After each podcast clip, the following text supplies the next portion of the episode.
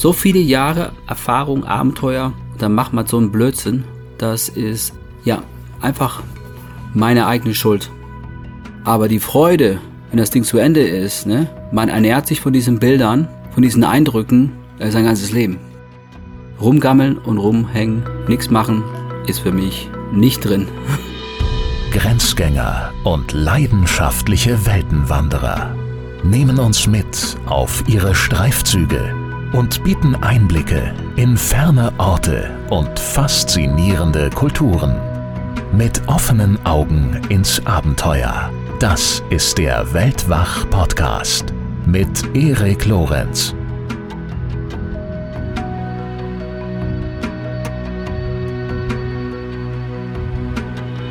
Eine Plauderei über ein Leben der Extreme.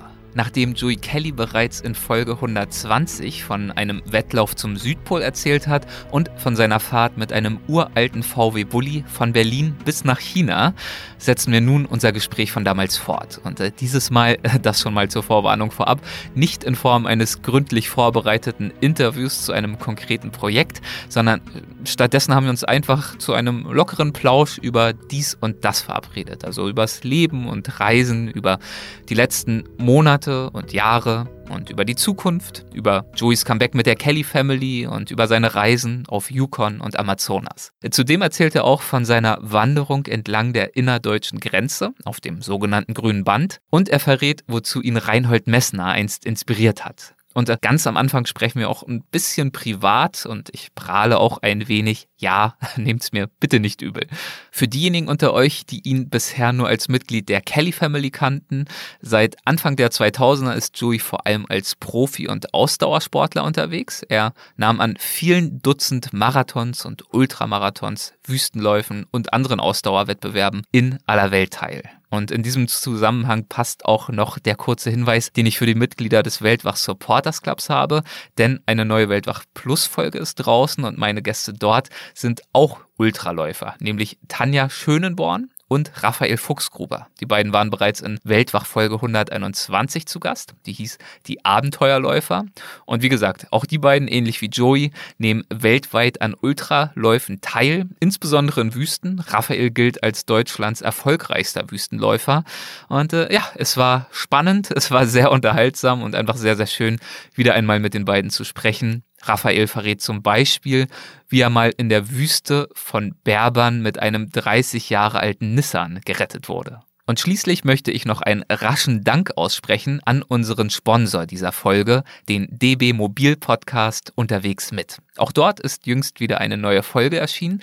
Dieses Mal trifft Michelle Abdullahi auf Nachrichtensprecherin und Fernsehmoderatorin Linda Zerwakis. Und sie sagt in diesem Gespräch zum Beispiel das hier. Ich habe Angst, dass du irgendwann da sitzt und immer Schiss hast, was zu sagen, was du eigentlich nicht so meinst und dich danach wieder rechtfertigen musst. Also ja, das darf nicht sein. So, das, darf, das, das, darf nicht und passieren. Das ist halt das, das ist aber ein ganz schmaler Grad, ist, da nicht oh, hinzukommen, ja. beziehungsweise kriegen wir das hin. Äh, dabei ging es um das Thema Political Correctness und um die Frage, was man noch sagen darf und soll, wie man aber auch verhindern kann, bei Änderungen in der Sprache Teile der Gesellschaft abzuhängen, weil die da nicht mehr mitkommen, zum Beispiel die Älteren. Außerdem hält sie in diesem Gespräch mit Michelle Abdullahi auch ein flammendes Plädoyer fürs Weißbrot. Wenn mir jemand mein Weißbrot verbietet. Geht nicht, ne? Das geht nicht. Das geht nicht. So, Warum äh, sind wir so? Ja, aber, aber ganz, jetzt mal ganz im Ernst. Schwarzbrot mit Olivenöl tunken schmeckt nee, einfach nicht. nicht. Nee. Das kannst du nur mit Weißbrot. Es geht um Corona und Rassismus und darum, wie es ist, wenn der Teleprompter ausfällt und um viele andere Themen. Also ihr merkt, es ist ein weitreichendes Gespräch mit der Tagesschau-Moderatorin. Hört da gerne rein. Die Show heißt, wie gesagt, unterwegs mit und sie erscheint alle zwei Wochen auf dbmobil.de sowie bei Spotify, Apple Podcasts, Google Podcasts und so weiter und so fort. Informationen zu alledem und zum Podcast selbst erhaltet ihr außerdem auch auf dbmobil.de slash Podcasts. So viel zur Vorrede. Jetzt geht es los mit Joey Kelly. Viel Spaß. Hallo Joey, welcome back. Jetzt bin ich schon auf Englisch, weil wir uns gerade schon auf Englisch unterhalten haben. Hallo Joey, herzlich willkommen zurück bei Weltwach. Schön, dass du wieder mit dabei bist. Erik, freue mich und ich gratuliere dir zu deinem Buch, wo ich auch ein bisschen drin bin und die schon in der zweiten Auflage ist. Und das ganze Einnahmegeld geht für die Stiftung von Rudi Kaneberg, der Held, der uns leider letztes Jahr verlassen hat. Das ist richtig. Zumindest mein Honorar. Ich will nicht behaupten, das ganze Geld. Der Verlag äh, möchte auch noch ein bisschen was verdienen. Aber äh, da sieht man schon direkt, dass du ein Marketingprofi bist. Sehr nett von dir, dass du es direkt ansprichst. Und auch nochmal mein Dankeschön an dich, äh, dass du da äh, bereit warst, äh, unentgeltlich, das soll auch nicht äh, unerwähnt bleiben, dabei zu sein. Weiß ich wirklich sehr zu schätzen. Sehr, sehr nett von dir. Du kriegst noch die Rechnung. Also ich habe die jetzt noch nicht überwiesen, wegen der ganzen Corona-Wahnsinn. Du bist, äh, wie gesagt, du bist ja bekannt als auch guter Geschäftsmann und ich sehe auch, äh, wir sehen uns ja über Video, auch wenn wir das äh, jetzt nicht mit aufzeichnen, das Videobild. Hast direkt wieder deine Fließjacke an mit den ganzen Sponsoren. Ich will also nur sicherstellen, du weißt, das ist ein Audiopodcast, deine Sponsoren werden es hier bei uns nicht mit in die Show schaffen. Ich kann die aber alle erwähnen, wenn ihr die unbedingt hören wollt. Nein, bitte nicht. Das könnte dauern. Erik, es ist nur so, ja. du glaubst es nicht, aber es ist für mich sehr, sehr schwer, äh, Klamotten zu finden, also die ich selber habe, die nicht gebrandet sind. ich glaube, in, einem, hatte ich. in einem deiner Bücher hast du dich doch mal als äh, wandelnde Litfaßsäule selbst bezeichnet, oder? Äh, ja, ja, ja, ja. Das ist äh, mit einem so. Augenzwinkern. Genau. Ja, ähm, gut, also dieses Mal ist unser Setup ja ein bisschen anders. Letztes Mal haben wir uns bei dir unterhalten. Jetzt bist du wahrscheinlich daheim. Ich sitze hier, äh, nur dass du mal eine gewisse Vorstellung hast, in Philadelphia momentan, in den USA. Und äh, falls du dich wunderst, warum hier diese unschönen Decken bei mir im Hintergrund hängen, ich, ähm, also wir leben hier in einem sehr hellhörigen Haus und das ist natürlich ein Problem für Aufnahmen wie diese. Deswegen, ich sitze hier im Kleiderschrank. Also nur, dass du auch schon mal weißt, äh, wie professionell es hier bei Weltwach läuft. Du hast ja gerade schon bei Jimmy geprahlt. Also wenn ich irgendwann hier abklappe, weil die Luft knapp wird, dann weißt du, woran es liegt. Es gibt hier nämlich nicht so viel Frischluftzufuhr. Du bist in deinen Kleiderschrank drin? Ganz genau. Also so ein etwas größerer Kleiderschrank, genau hier und alles so ein bisschen abgehängt. Krass. Hier sitze ich jetzt. Und du bist in Philadelphia, in, so in, in, in USA, Amerika. Genau, genau. In, in Philadelphia, die Hauptstadt ist Pennsylvania. Nee, Pennsylvania ist das State. Genau, genau so ist hm? es. Bundesstaat Was, Pennsylvania. Bist du da die Wahlen von Trump am Pushen? Ich war, die, die Abwahl von Trump war ich auf jeden Fall mit am Pushen. Ähm, wir waren tatsächlich ein bisschen mit ich will nicht sagen, äh, sehr ausschlaggebend beteiligt, aber wir haben mit äh, volontiert, äh, Canvassing, ähm, Phone Banking, alles mitgemacht, äh, für Joe Biden natürlich und extrem gute Laune gehabt die letzten Wochen, nachdem die Wahl dann gut ausgegangen ist. Und ähm, was machst du in den USA? Was macht in Amerika? Die Frage kriege ich momentan natürlich öfter, gerade also Corona, Trump, alles Mögliche. Ähm, ich bin hier verheiratet und dadurch, dass jetzt ähm, wir alle ja durch äh, Corona natürlich eh festhängen, hänge ich jetzt halt hier fest für die letzten Monate und auch für die nächsten. Und meine Projekte sind ja weitgehend äh, digital, deswegen lässt sich das ganz gut äh, managen von hier aus alles. Das heißt, deine Frau ist Amerikaner? Fast. Äh, es hm. ist tatsächlich ein Mann und er kommt aus China, lebt aber seit zehn oder zwölf Jahren hier. Das heißt, dein Mann ist, hat ein chinesisches ähm, Pass? Pass? Genau. Aber hat äh, eine Green Card und darf in den USA, Amerika halt äh, arbeiten, leben oder ist er IT? Green Card noch nicht, da sind wir gerade dran, aber er studiert hier Medizin und ist so gut wie fertig und ist deswegen halt schon lange hier. So ein Medizinstudium geht ja dann doch so eine gewisse Zeit äh, lang, ähm, sehr, sehr lange. Und damit ist er jetzt was durch. Bitte? Ist er Humanarzt? Neurowissenschaften. Also er hat, ich sag dann in Zukunft, ich weiß schon, wie ich angebe mit ihm. Ich werde immer sagen, wir haben zwei Doktortitel in der Familie. Wird natürlich jeder denken, dass ich auch einen habe, aber er wird zwei haben dann, nämlich einen für Neuromedizin und einen für äh, Machine Learning, Artificial Intelligence. So ein Doppelstudium. Also quasi, es geht darum, wie denken Maschinen, künstliche Intelligenz und wie denkt das menschliche Gehirn und wie kann man das sozusagen beides für die Zukunft nutzen. Zum Beispiel in medizinischen Innovationsprojekten. Wahnsinn. Irre. Und, und, und der ist in China geboren. Genau. Und ist äh, durch, sag mal, sein Top-Stipendium. Ja, das ist wirklich eine, also eine tolle Geschichte. Ähm, er ist wirklich im Rural China geboren, also ganz ländlich, ist dann irgendwann nach Shanghai gezogen mit seiner Familie. Die haben sich dann dort so in, in die Mittelklasse, in den Mittelstand äh, hochgearbeitet. Und mit 18 wusste er schon, warum auch immer, ich will nach Amerika gehen und ich möchte Medizin studieren. Und er hatte natürlich kein Geld, das irgendwie zu ermöglichen konnte auch nicht besonders gut Englisch sprechen und ist dann wirklich mit seinen gesamten Ersparnissen mit einem Flugticket nach Amerika als Tourist gewissermaßen und hat sich dann an den ganzen Ivy League Universities äh, beworben, also auch nur Harvard, Yale, ähm, hier in Pennsylvania, in Philadelphia. Ich weiß nicht, ob du Penn University kennst, auch eine der Top-Unis gerade für Medizin. Hier wurde zum Beispiel von Benjamin Franklin das erste Krankenhaus der USA gebaut. Damit fing das hier alles an. Und hier hat er tatsächlich es geschafft, ein Stipendium zu bekommen. Das heißt, ihm wird das gesamte Studium bezahlt, wo andere, seine Mitstudenten gehen irgendwie mit Hunderttausenden Schulden aus der Nummer raus. Ist ja schweineteuer in Amerika zu studieren, wie du weißt. Genau. Und er hat irgendwie es geschafft, wie auch immer, dieses Stipendium zu bekommen und sich dann damit hier dieses Studium zu ermöglichen. Hut ab und ja. Chapeau und absolut wahnsinnig genial. Muss ich vorstellen zum Thema, sage ich mal, ja, ich meine, China ist ja, wenn der auch noch vom Land kommt, das ist auch alles ja. ganz schön krass. Ja. Und ich war fünfmal in China ja. und da wohnen äh, 1,3 Milliarden Menschen. Ja.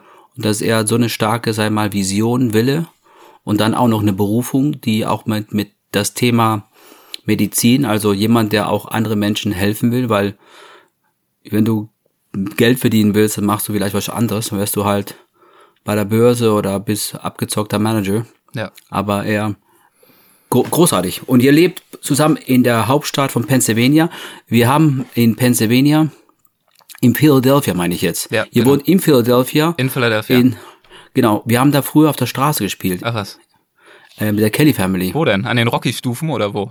genau, genau. Äh, an den, äh, da an den Rocky-Stufen ja. oder äh, da gibt's halt so dieses einen Platz, äh, wo man halt, da gibt's auch eine alte Kirche. Ja, du meinst wahrscheinlich das ja. Rathaus, ne? wo, wo sozusagen alle Straßen zentral von wegführen, ähm, wo genau. dann dieser Platz davor ist, wo eben sehr viel los ist immer. Das ist allerdings 1986. Ja. Da haben wir auf der Straße gespielt, eineinhalb Jahre in den USA. Ja. Über 30 Bundesstaaten. Es war eine sehr, sehr harte Zeit. Ja. Und, ähm, und nochmal zu Philadelphia. Meine Mutters Vorfahren sind 1749 aus Bremerhaven ausgewandert und sind am 9. September 1900, äh, 1749 in Philadelphia gelandet. Hm. Wow. Und dann von ungefähr zwei Stunden von, von Philadelphia in den State, Pennsylvania, sind meine Vorfahren von meiner Mutter aufgewachsen. Schön, wusste ich gar nicht, dass du äh, so äh, tiefe Verbindungen hier in diese Region hast. Ja. Das ist, äh, die wohnen genau in der Ecke, wo die ganzen, sag ich mal, Mormons, Quakers, mhm. also das waren Amish oder Amish, ja. Amish, ja. ja. Die waren stark gläubig, das waren Mennoniten. Ja. Und in Pennsylvania gibt es die älteste Kirche, die ist von 1800 etwas, die Kirchenuhr ist von der Familie gebaut worden. Das waren, die haben Kirchenuhren gebaut, Standuhren. Das waren quasi Ingenieuren, ja. die 100 Jahre in Deutschland gelebt haben, in Speyer, in der Nähe von Mannheim, genau in den Ort, wo das Hausboot der Kelly Family ist. Ja. Und äh, die kamen 100 Jahre zuvor, 1600, circa 50 von der Schweiz, sind da ausgesiegelt, weil die halt quasi durch ihren Glauben äh, nicht mehr eine Gemeinde hatten oder Probleme hatten und dann von da nach Deutschland und dann 100 Jahre später nach Amerika, nach Philadelphia, Pennsylvania. Ja, sehr schön. Du, du hast gerade schon erwähnt, ihr habt hier ähm, musiziert. Ähm, das bringt mich natürlich äh, direkt auf den Punkt Kelly Family. Das ist nun mal die Art und Weise, wie ihr musiziert habt. Ähm, jetzt hängen wir alle so ein bisschen fest, oder ein bisschen ist gut, äh, sehr stark fest wegen Corona. Ihr hattet ja noch halbwegs Glück, soweit ich das mitbekommen habe, weil ihr ja die große Kelly Family Comeback Tour vorher noch zu Ende bringen konntet. Ne? Und die war ja, also der Wahnsinn. Wie viele Shows habt ihr da gespielt? Also das Ganze begann ja. äh, 19. Mai 2017. Ja und ging genau bis 23. Februar dieses Jahres. Ja. Also in diese knapp drei Jahren hatten wir insgesamt 100 oder 99 Konzerte. Ja, Wahnsinn. Du warst ja in Hamburg da. Genau. Ne? Gut, dass du das noch weißt. Ja, ja. Und äh, zum Beispiel in Hamburg in der Barclay Arena ja. haben wir viermal gespielt insgesamt. Wahnsinn. Und ähm, eine, ich glaube, 1, knapp 5 Millionen Zuschauer. Ja. Die drei Platten, die sind, die waren auf eins und verkauften sich gemeinsam alle so in Europa eine siebenstellige Summe in einer Zeit, wo man überhaupt keine CDs verkauft. Und ohne zu wissen, dass Corona halt äh, das Musikwelt ein komplettes äh, Berufsverbot einführt, haben wir am 23. den letzten Konzert geplant und geplant, dass wir ein paar Jahre später irgendwann wieder auf Tour gehen. Nur wann genau, weiß keiner. Oder wir wussten selber noch nicht. Wir sagten erstmal, erstmal Stopp und dann halt erstmal wieder runterkommen und dann wieder anfangen, Musik zu schreiben. Ja. Und jetzt hat Corona halt unsere Musikbranche halt momentan das Leben wahnsinnig schwer gemacht. Ich weiß nicht, ob du dich äh, daran erinnerst, aber wir haben uns das letzte Mal auch äh, kurz über, über Metal, über Oldschool Rock unterhalten, Iron Maiden und ACDC und so weiter. Und ich habe dir auch erzählt, dass ich hier bei Weltwach auch äh, schon den Sänger von Manowar zum Beispiel zu Gast hatte. Und du hast ja bei eurer Show in Hamburg dann auch tatsächlich selbst voll den, soweit ich das beurteilen kann, den Metalhead raushängen lassen. Also ich habe gesehen, du hast gerade erzählt, am Anfang eures Comebacks, das war 2017, hast du gerade erwähnt, da standest du ja meist noch so recht brav mit braun-goldener Weste und Zopf auf der Bühne und dann gegen Ende dieses Comebacks, hat sich ja wie gesagt über Jahre erstreckt, hast du dann also voll auf Glamrock und auf 80s Metal gemacht mit so einem schwarzen Glitzerkostüm und Bühnenshow mit Pyro und einfach komplett die Sau rausgelassen. Äh, wie kam's? Ich fand's natürlich super. Äh, genau, der letzte Block war angeknüpft an Over the Hump. Over the Hump war quasi unser großer kommerzieller Durchbruch, ja. 94. Und dann war hm, das Programm so 25 Years Later. Mhm. Und dann das Album Over the Hump haben wir dann halt quasi gespielt. Es fing mit YYY und endet mit 14 Songs. Ich weiß nicht, welcher der letzte Song ist, aber egal. Erstmal durch und dann im zweiten Block quasi nochmal weitere Hits ähnlich vielleicht wie ähm, U2 hatte eine, eine, eine Tour gemacht, wo die halt äh, Joshua Toll, eine von ihren Top-Albums halt komplett gespielt hatten und wir dachten, das wäre eine schöne Idee, 25 Jahre später. In diesem Album sind drei Songs, die ich geschrieben habe und ähm, damals habe ich dann halt einen ähnlichen Anzug gehabt mhm. und ähnlichen, sag ich mal, Performance und deswegen dachte ich, ja, wir machen halt wie früher ein bisschen auf möchte gern Rock. Ja. Und dann, gut, kam noch im vierten, fünften Song, weil der Angelo mich überall platziert hat, aber hat Spaß gemacht. Es ja. ist, äh, es ist natürlich, Musik ist für mich ein Spaßfaktor. Ja. Aber mir macht das Spaß. Ja, beim, ich erinnere mich beim Rausgehen nach der Show, äh, da habe ich eine ältere Frau in der Reihe vor mir zu ihrer Tochter sagen hören. Ja, also es war schon sehr schön, aber viel zu laut. ich vermute mal, sie hat sich damit auf dich bezogen. genau, ich bin der, der Schreck für die Omas. so ist es, glaube ich, wirklich, ja. Okay, aber jetzt war es das also erstmal in Sachen Kelly Family, ja? Äh, es ist erstmal eine Zwangspause. Ja. Also wir bringen bestimmt irgendwann eine Platte und gehen auf Tour wieder, aber was soll man jetzt planen? Ja, ja, klar. Corona hatte erstmal alles im Griff. Ja. Und deswegen, wenn man sich die Bilder vorstellt, in eine Arena mit 15.000 Menschen und im Innenraum stehen 6.000, alle so miteinander, das kann man sich alles, diese Bilder, die kann, die kann man sich alle nicht vorstellen, ob ja. es eine Festival ist oder ein Fußballspiel. Schauen wir mal, wie das Impfung halt einschlägt und wir hoffentlich, also ich glaube 2021 wird's auch noch nicht. Äh, du musst die komplette Nation ähm, die Leute müssen auch wollen, geimpft zu werden. Die warten ab, die haben Angst, dann jeden Tag ständig irgendwelchen, keine gute Nachrichten. Es ist absolut krass. Ja. Wie gehst du da selbst mit um? Äh, wahrscheinlich sind ja auch oder mit Sicherheit sehr, sehr viele deiner Pläne, deiner Reisepläne und so weiter erstmal ins Wasser gefallen. Also ich erinnere mich, dass du mir letztes Mal erzählt hast, dass du unter anderem vorhattest, äh, zum Nordpol äh, zu reisen. Ist daraus was geworden? Leider nicht, nein. Ja. 8. April letztes Jahres äh, war geplant äh, Nordpol-Marathon. Also 2020, ne? Genau, Oder, dieses ja, Jahres. Genau, nur das, äh, weil, weil wir immer von dieses Jahr sprechen, also wir führen dieses Gespräch Ende 2020. Hier. Ja. Genau, und wir äh, wollten zum Nordpol und Nordpol-Marathon laufen und der ist aufgrund der Verbot von der Einreise über Norwegen. Ja. Damals gab es den kompletten Shutdown. Jetzt vor einer Woche sagte der Veranstalter, dass in April, äh, er glaubt schon, dass es stattfindet. Mit einem Corona-Test und dies und das und hast du nicht gesehen. Er wäre cool, mhm. weil äh, ich bin sofort dabei. Ich laufe dann den Nordpol-Marathon mit meinem Sohn Luke und deswegen schauen wir mal. Aber sonst, klar, Nordpol-Marathon abgesagt worden. Dann wollte ich eigentlich München-Venedig halt mit, äh, mit einer großen Gruppe von Leuten machen. Dann war geplant der April der Hamburg-Mainz-Marathon, in Herbst Köln-Marathon, Spenn-Marathon hat stattgefunden. Ich habe umdisponiert und habe dann halt einfach neue Sachen äh, organisiert und die ziehe ich momentan durch. Also es sind verschiedene Pläne, mhm. die ich halt mache und und das war okay. Äh, und im Grunde äh, Flexibilität ist das, was man braucht in Krisen, mhm. sich anzupassen, weil eine andere Chance hat man nicht. Äh, aufgeben ist nicht meine Devise. Also du bist und jetzt der, nicht in ein tiefes Loch gefallen, weil du jetzt irgendwie zu Hause sitzen musstest, entgegen der vielen Pläne. Nein, nein. Äh, klar bin ich mehr zu Hause als sonst. Äh, und das ist auch mega schön, weil ich meine Familie mehr sehe. Ähm, aber ich halte mich wahnsinnig busy. Ja. Und habe dann halt neue Projekte gestartet, die möglich sind. Projekte in Deutschland, äh, Sportprojekte. Also ein, ein Ding ist ähm, die grüne Band, heißt das. Ja, der Grenzstreifen. Erzähl doch mal ein bisschen davon. Das ist so eine mega Strecke. Ja. Also in Deutschland gibt es halt die ehemalige Grenze zwischen West- und Ostdeutschland. Und das ist die innere Grenze zwischen die Ostsee und die Tschechei. 1400 Kilometer und äh, sind wirklich Tausende von Höhenmetern, ganz, ganz viel. Und es gibt manche, die das schon gemacht haben, zum Beispiel der Andreas Killing mhm. oder der Mario Goldstein. Goldstein. Der war auch schon bei uns das eine oder andere Mal zu Gast, ja. Ja, und der hat äh, auch ähm, ein Buch geschrieben und die Bücher sind total cool von den Jungs. Mhm.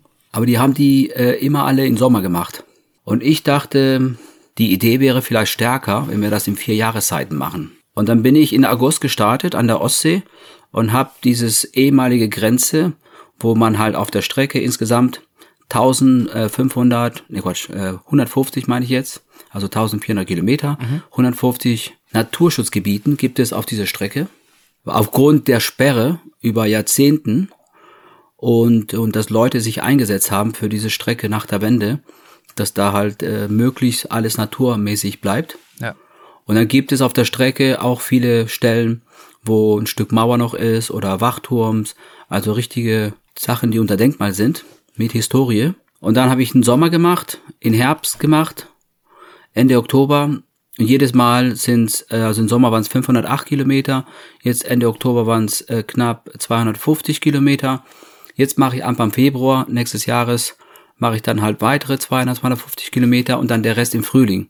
Und dann bin ich genau an dieser Länderdreieck in der Tschechei, wo einmal links vielleicht Thüringen und rechts haben wir äh, Bayern. Und dann ähm, habe ich die Strecke. Auf der Strecke äh, auch im Voraus organisiert. Zeitzeugen. Menschen, die früher damals geflohen sind oder Verwandten verloren haben. Mhm. Also Geschichten, da, das ist total krass. Es ist wirklich, also eine Geschichte zum Beispiel, ein 20-jähriger Zöllner ist ähm, abgehauen. Die waren hinter dem Zaun. Äh, die haben da patrouilliert und geguckt, dass die Zäune fest sind. Und der ist abgehauen. Sein Vorgesetzter ist hinter ihm hergelaufen. Er war schon in Westdeutschland, 80 Meter drin im Wald auf der Westseite. Und dann hat sein Vorgesetzter ihm erschossen, also mit der Kalaschnikow, hat er ihm ähm, vier Kugeln auf der Brust reingehämmert, hat's überlebt, dann haben die ihn, weil er sich gewehrt hat, äh, mit der mit dem Gewehr ausgenockt im Kopf. Ja. Dann haben die ihn wieder zurück im Osten gezerrt. Dann hat dieser Zöllner, der ihn weggeballert hat, auch noch so total geehrt geworden und hat dafür, keine Ahnung, noch einen Lader bekommen statt einen Trabi. Also war der ganz große King. Ja. Und der ist viereinhalb Jahre im Knast gelandet und dann hat die äh, Westbundesregierung ihn abgekauft für eine Ablöse und ist dann halt quasi im Westen aufgewachsen, Frau Kind gezeugt und dies und das. Und ähm, aber seine ganzen Verwandtschaft, seine Eltern, seine Großeltern, die hat er nicht mehr erlebt.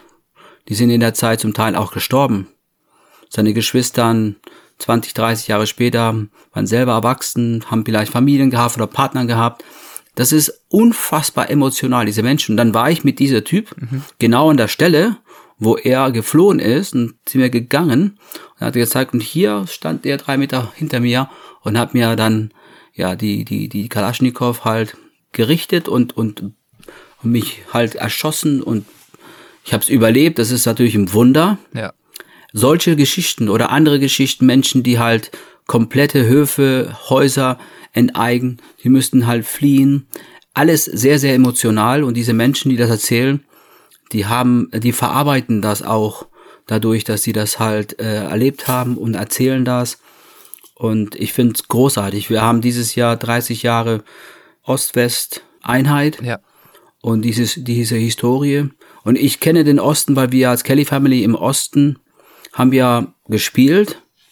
Und deswegen kannte ich äh, die ehemaligen DDR, wie es war. Mhm. Und dann die Mauerfall miterlebt. Da war ich 17, 18.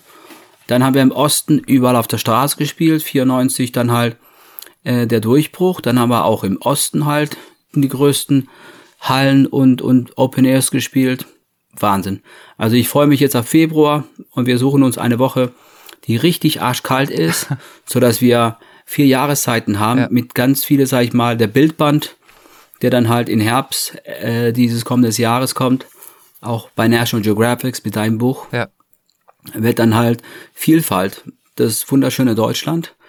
Dann habe ich noch mit einem Kumpel, er ist auch Musiker und wir haben halt ähm, das den erzähl Rhein. mal gleich. Ich habe eine ganz kurze Zwischenfrage noch ähm, äh, ja. zum Grünband, weil es ja wirklich ein Projekt ist. Ähm, also oft bist du ja als Ausdauersportler unterwegs, Extremsportler, suchst dir alle möglichen Challenges und dieses Projekt, das ist ja auf den ersten Blick weniger extrem, was die Physis anbetrifft, auch wenn es sicherlich auch mal anstrengend ist, das alles abzuwandern, aber für dich sicherlich ein Klacks.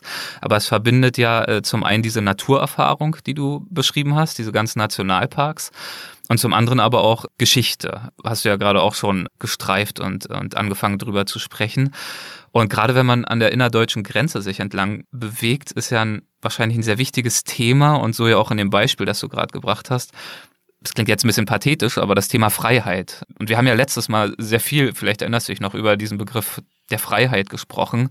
Ähm, ich glaube sogar, das Kapitel in, in unserem National Geographic Buch über dich heißt auch die Wurzeln der Freiheit oder so in der Art, weil du beschrieben hast, wie sozusagen die Art und Weise, wie du aufgewachsen bist und was euch euer Vater auch vorgelebt hat in seiner Kompromisslosigkeit, sich sozusagen sein eigenes Lebensmodell zu schaffen dass du natürlich nicht unbedingt genauso leben möchtest, wie er leben wollte, aber dass es in dir ein ganz besonderes Bewusstsein dafür ja, eingepflanzt hat, was es für dich bedeutet, frei zu sein und da auch nachzustreben. Ist das sozusagen bei diesem Projekt Grünes Band ein Aspekt gewesen, ein Thema gewesen, was für dich ganz bewusst auch eine Rolle gespielt hat? Also sozusagen nachzuforschen, was es geschichtlich bedeutet hat für diese Menschen, die dieser Freiheit ein Stück weit beraubt waren? Auch, ja. Ja. Also auf der Strecke mache ich jeden Tag, marschiere mindestens Marathon, ja. aber habe trotzdem genügend Zeit, Menschen zu treffen, die halt Sachen erzählen, wo du denkst, das gibt's gar nicht. Und dann fragt man sich zum Beispiel, warum will man jemand ins Land behalten, der da nicht sein will? Hm. Und dann die Grenze, die Russen zum Beispiel, wir haben andere Söldner getroffen und die Russen sagten, die Grenze ist ja verkehrt rum gebaut. Und dann haben die Zöllner, die Ostzöllner, es nicht verstanden. Und was die Russen meinten ist, dass diese Grenze nicht dafür gebaut war, der Westdeutsche irgendwie fernzuhalten, sondern halt das eigene Bevölkerung einzukesseln. Ja. Und dann hat das so ein Touch von so ein großes, sag ich mal, ganzes Land ist eingekesselt. Und wenn man halt die Grenze sieht, wie die gebaut war, das lief so. Also fünf Kilometer vor der Grenze war Sperrzone dürftest fünf Kilometer vor der Grenze dich nicht bewegen, nur mit einem Sonderpass. Dann kam der erste Zaun. Der erste Zaun war mit Elektro. Das heißt, wenn du das irgendwie geschafft hast und was nicht irgendwie schon Kau, dann kam die Hunden mit Leinen. Dann kam der Kolonnenweg, wo die patrouilliert haben mit den Militärfahrzeugen. Dann waren alle 400 Meter ein, eine kleine äh, Wachposten, wo die in drei Schichten da scharf geschossen haben. Dann kam der Graben. Wenn man mit einem Panzer oder mit einem LKW durchgeballert ist, dann ist man spätestens an diesem Graben hängen geblieben. Und dann kam halt das Minenfeld. Und dann kam nochmal sechs Meter Sand. Auf der ganzen Strecke, muss ich mir vorstellen, haben die jeden Tag diese, so eine Art Sand, dass man sehen konnte, ob jemand darüber gelaufen ist. Und das irgendwie frei von Grün zu halten, haben die das böseste Chemie gekauft. Oder wenn die keine Chemie mehr hatten, dann sind die mit LKWs und haben das mit Diesel mhm. einfach komplett abgetötet. Und dann kam der letzte Zaun. Und der war 3,40 Meter aus Stahl, wo du nicht klettern konntest. Weil das war so ein fester Stahl, wo du keine Griffe haben kannst. Und da gab's noch eine Selbstschussanlage. Also das ist so böse. Es war wirklich gedacht, dass man da nicht durchkommt. Und das, das eigene Volk quasi einzukesseln. Und die Menschen, die ich getroffen habe, und ich freue mich auf die nächsten, äh, in, jetzt im Winter und im Sommer oder im Frühling, das ist wirklich so krass, dass das in Deutschland nur vor 30 Jahren passiert ist. Das sind über 1000, wovon man weiß, Menschen, die geflohen sind, die in der Freiheit wollten, erschossen worden. Deswegen, es war ein Verbrechen, war das. Ja. Okay, ähm, ich hatte dich gerade unterbrochen. Du hattest äh, angefangen zu erzählen, das war ist ein aktuelles Projekt, aber wenn wir bei unserem gemeinsamen Verlag in National Geographic bleiben, gibt es ja auch noch einige andere Updates. Ähm, du hast in den letzten Jahren ja äh, ganz konkret zwei wunderschöne äh, Bildbände dort mit herausgegeben. Ja, zusammen mit äh, Till, einem Kumpel von mir, haben wir vor zwei Jahren den Yukon rausgebracht. Ja. Es ist ein relativ großer Bildband über den Yukon River. Da sind wir halt ein paar Jahren zuvor abgepaddelt und das war in Alaska, in dem Stück von Alaska, hunderten von Kilometern, wo du gar kein Mensch siehst. Es ist wirklich Niemandsland. Und es ist auch im Sommer, wo es auch fast 24 Stunden hell ist, weil man ist am Polarkreis. Mhm. Auch relativ kalt. Also in der Nacht so vielleicht fünf oder acht Grad und tagsüber vielleicht 12, 15 Grad. Also es ist nicht wirklich warm. Das Wasser ist auch richtig kalt auch. Ja. Und der Fluss ist groß und stark und wunderschön. Und die Landschaft ist ewig. Und das war vor zwei Jahren, kam das raus und das, der Bildmann ist, ist ausverkauft. Es gibt noch ein paar im Handel, wenn überhaupt. Äh, ansonsten der Verlag hat keine mehr. Die 10.000 sind weg. Und jetzt äh, brachten und, äh, wir. Er hieß oder heißt der Bildband Yukon, mein gehasster Freund. Was habt ihr an ihm, am Yukon denn gehasst und inwiefern war er aber auch ein Freund? Nein, mein gehasster Freund, äh, die Idee dahinter, zumindestens das ist das, was ich denke. Vielleicht hat der Till eine andere Meinung. Till ist, übrigens der ähm, Sänger von äh, Rammstein, soll nicht unerwähnt bleiben. Auch kein ganz unbekannter. Genau. Ja. Und äh, gehasster Freund heißt für mich ich als Joey Kelly von der Kelly Family, wir waren früher beliebt oder gehasst. Mhm. Und, und, und Till als Sänger von Rammstein, die sind auch polarisiert. Äh, man mag die oder man mag die vielleicht nicht. Ja. Und das verbindet uns. Und deswegen, ich bin gehasst und, äh, und Till ist vielleicht ein bisschen gehasst manchmal oder nicht. Und wir dachten, das passt auch. Und äh, ich weiß, der Till hat eine ganz andere Erklärung. Ja. Äh, der sagt irgendwie, der Fluss äh, der Yukon, den Gold Rush und diese ganzen, sag ich mal, Historie, was auch im Buch drin ist, ja. dass die Leute dachten, die gehen, die hinterlassen alles in den USA und fahren da hoch und äh, haben finden am Fluss äh, Gold Nuggets groß wie im Faust und werden steinreich und und alles ist gut, aber es war alles eigentlich nur ein Desaster. Die Leute sind hochgegangen und im Winter hast du da oben bis zu minus 40 Grad und die Menschen sind da einfach verreckt ja. und gestorben. Ja, eine sehr roughe und toughe Umgebung. Ähm, der Titel übrigens, ich weiß nicht, ob dir das bewusst ist, der erinnert mich auch ein bisschen an einen äh, Dokumentarfilm. Also euer Buch heißt Mein gehasster Freund und es gab mal einen Dokumentarfilm, der hieß Mein geliebter Feind. Also quasi genau das Gegenteil äh, von mhm. Werner Herzog. Da geht's, also der große Regisseur, und da geht's um sein Verhältnis zu seinem äh, Stammschauspieler Klaus Kinski. Die beiden haben sich ja auch wirklich gehasst, aber konnten halt auch nicht ohne einander, weil sie einfach beide auf ihre Weise genial waren und einfach große Filmmeisterwerke geschafft haben.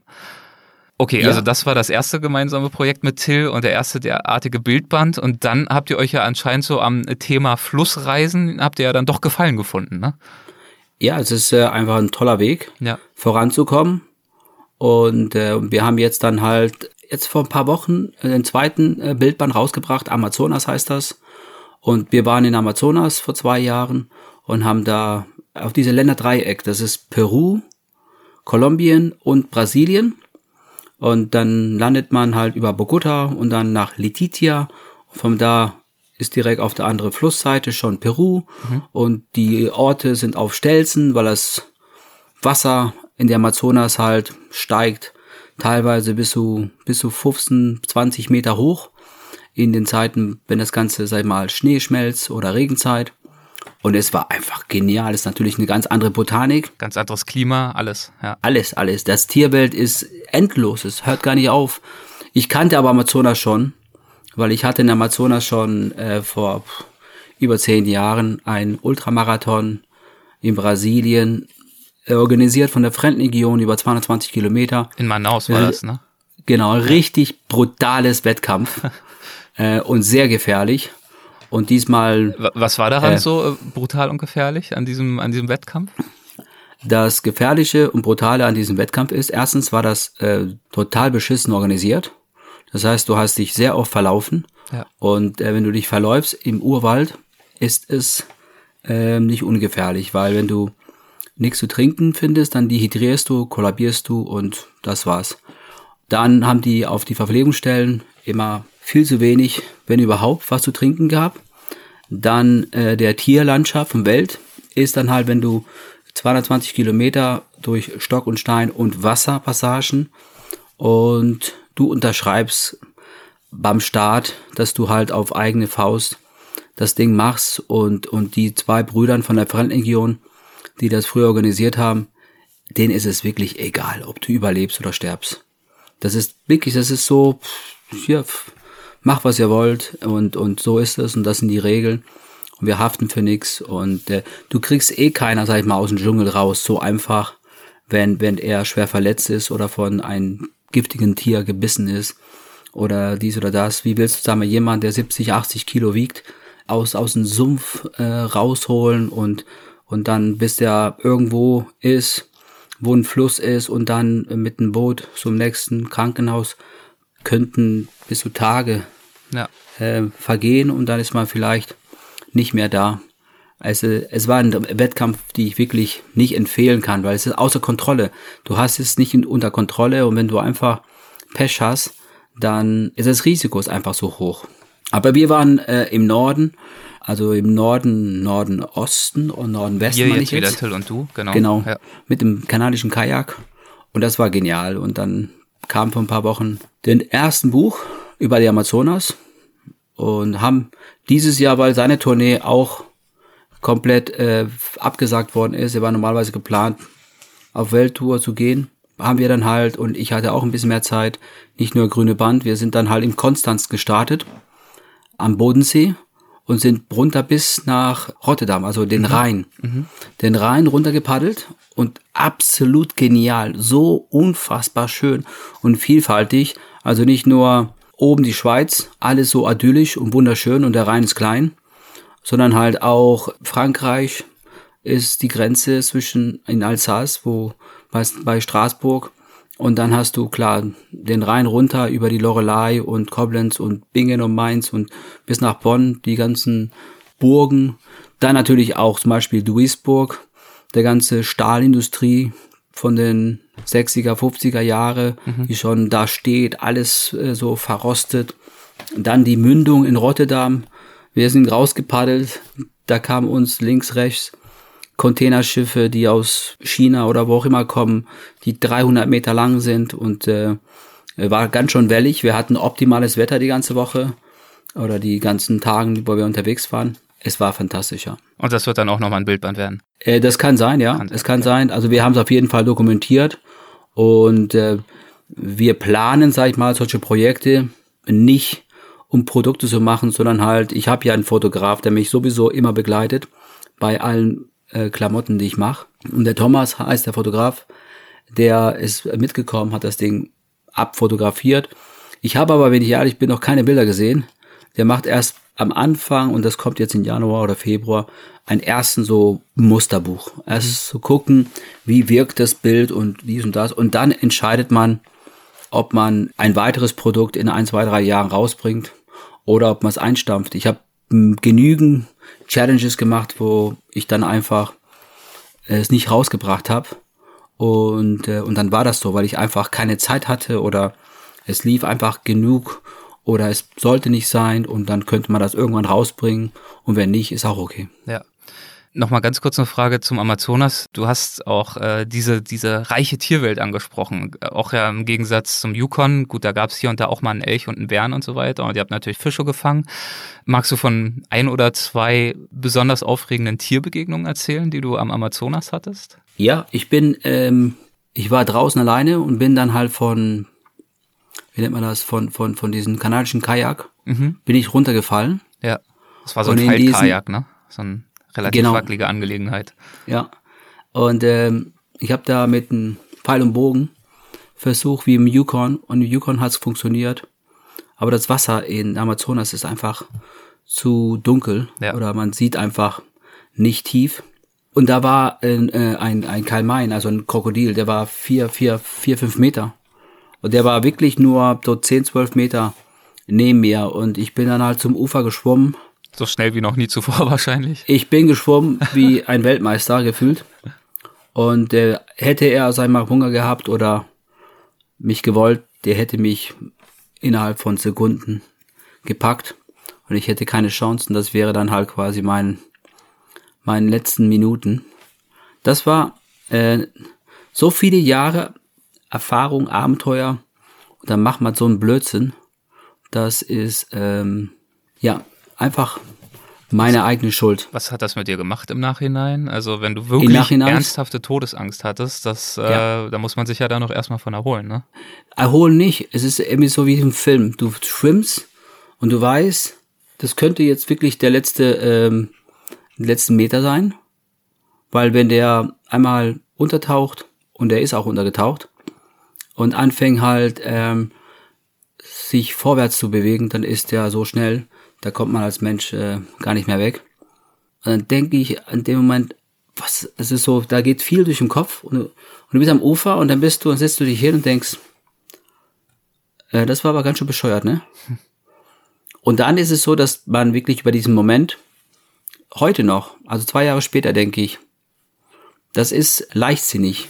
Das heißt, man ist erfahren, man denkt, man hat alles im Griff und dann fängt man an, Fehlern zu machen.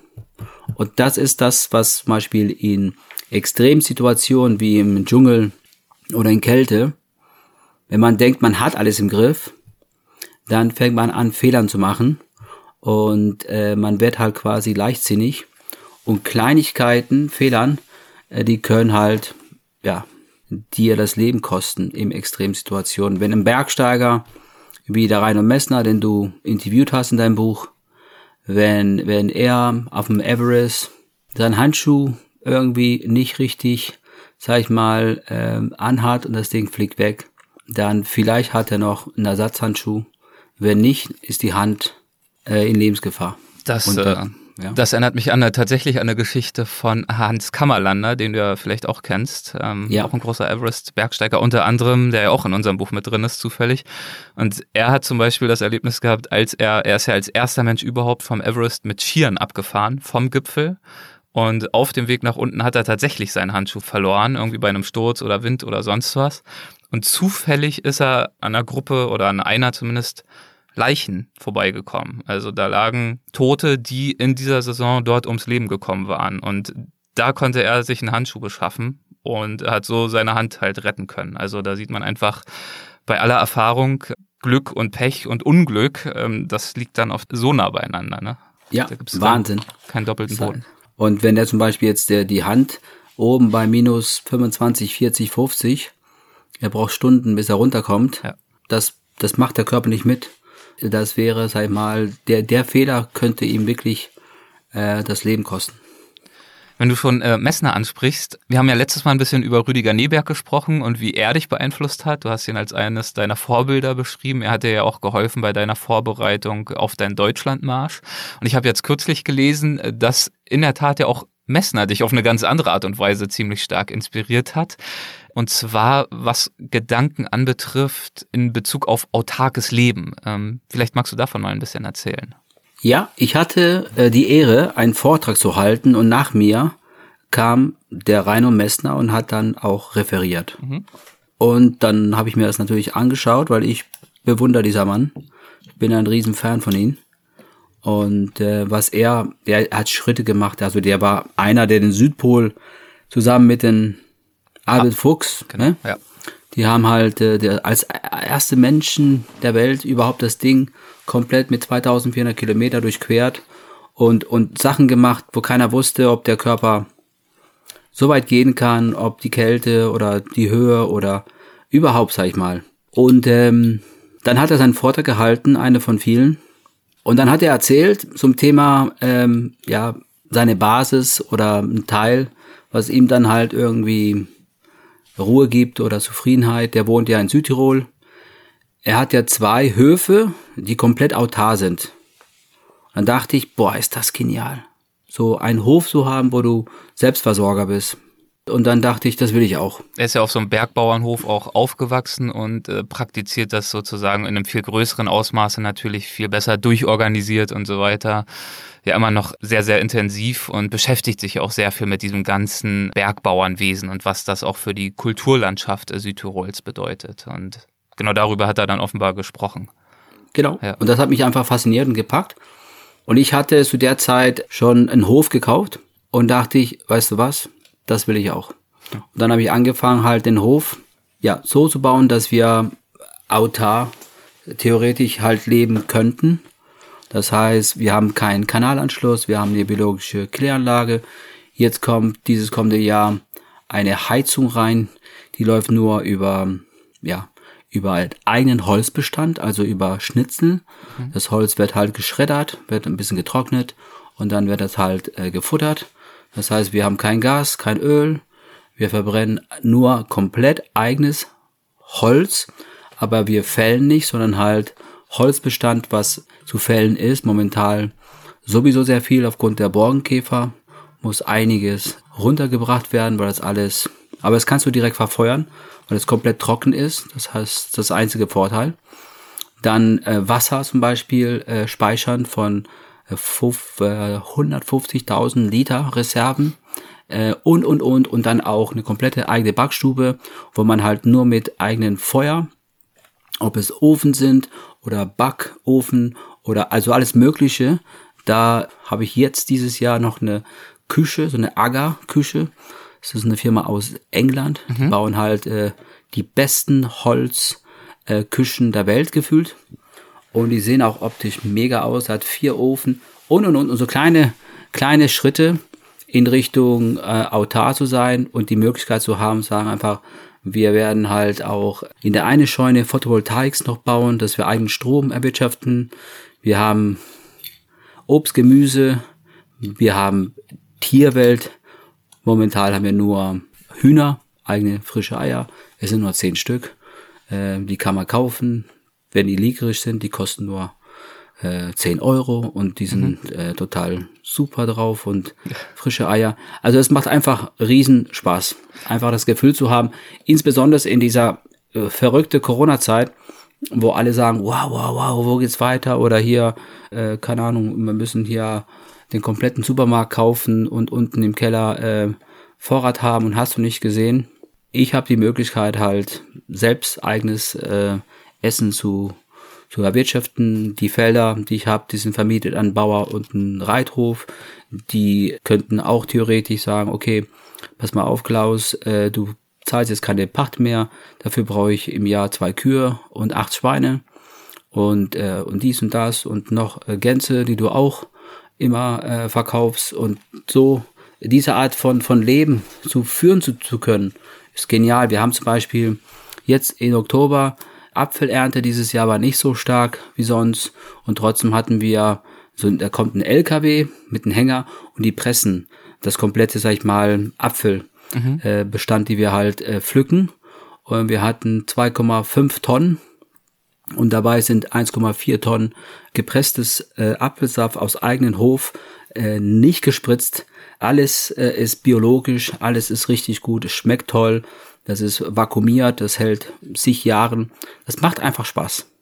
Was hat dich denn damals, als du das bei Messner gesehen hast, direkt so sehr angesprochen, dass du gespürt hast, das ist auch was für dich? Also einfach das gute Gewissen und Wissen darum, wo die Nahrungsmittel herkommen oder krisenfest zu sein, also vielleicht auch irgendwie Angst vor genau solchen äh, Szenarien wie jetzt Corona oder geht es um Nachhaltigkeit? Was war da für dich das, was dich so sehr angesprochen hat?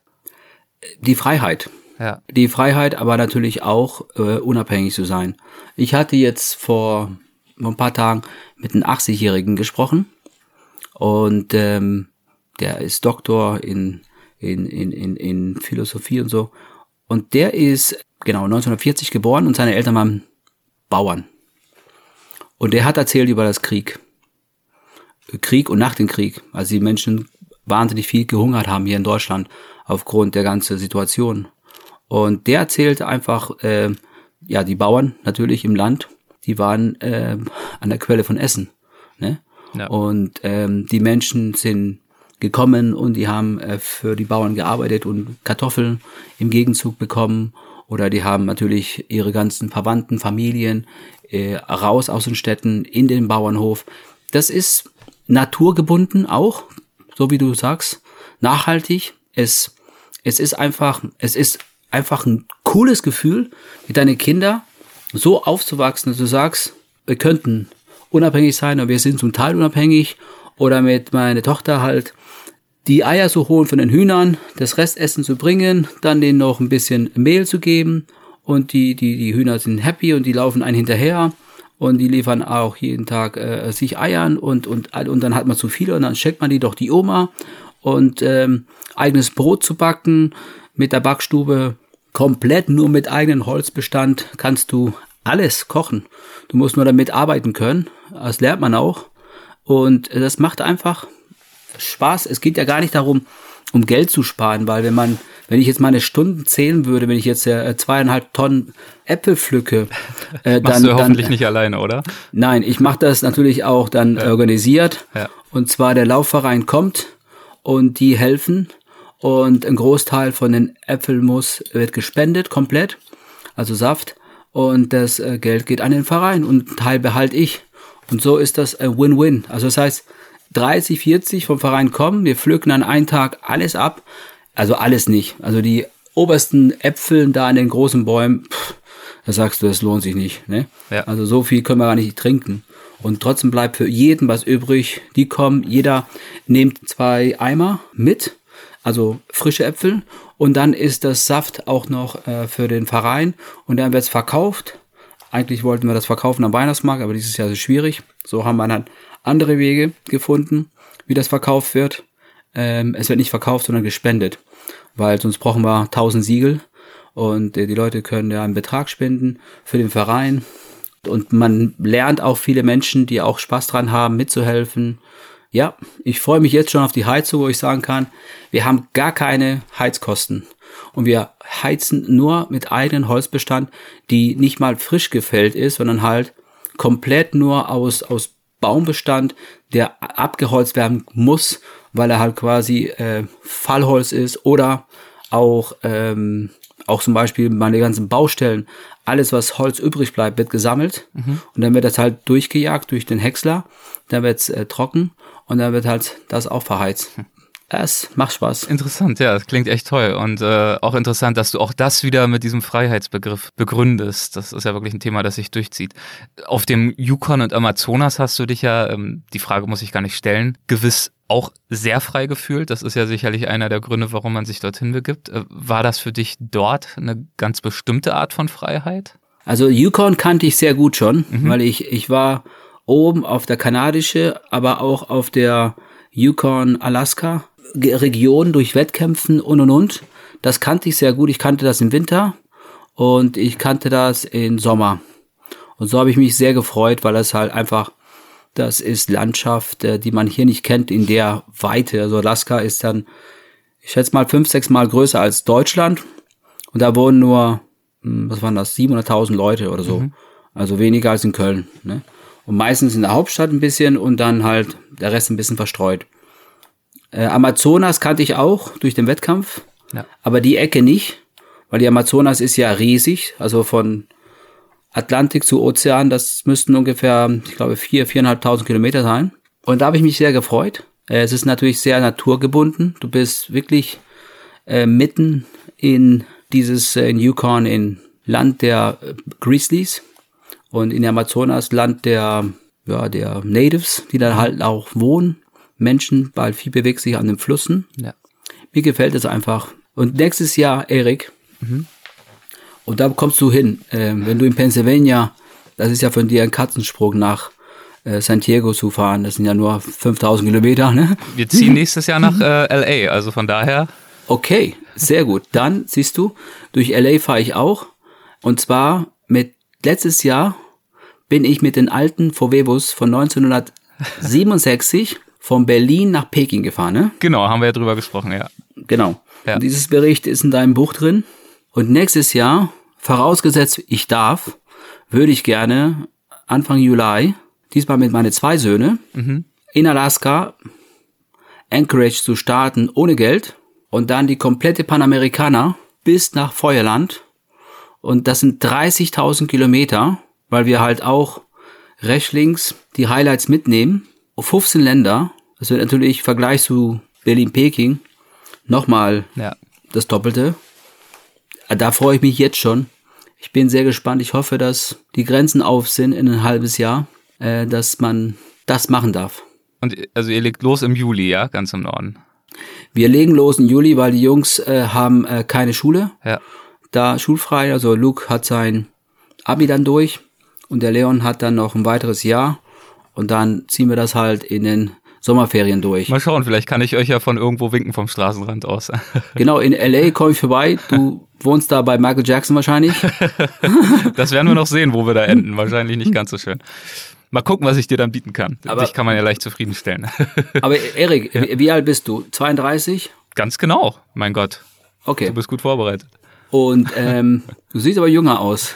Sehr gut. Aber ich habe das einfach geschätzt, 32, ja. durch deine Vita und dein Können. Wenn du in LA bist, ja. ähm, dein Partner, der wird dann halt da vielleicht Medizin mhm. studieren.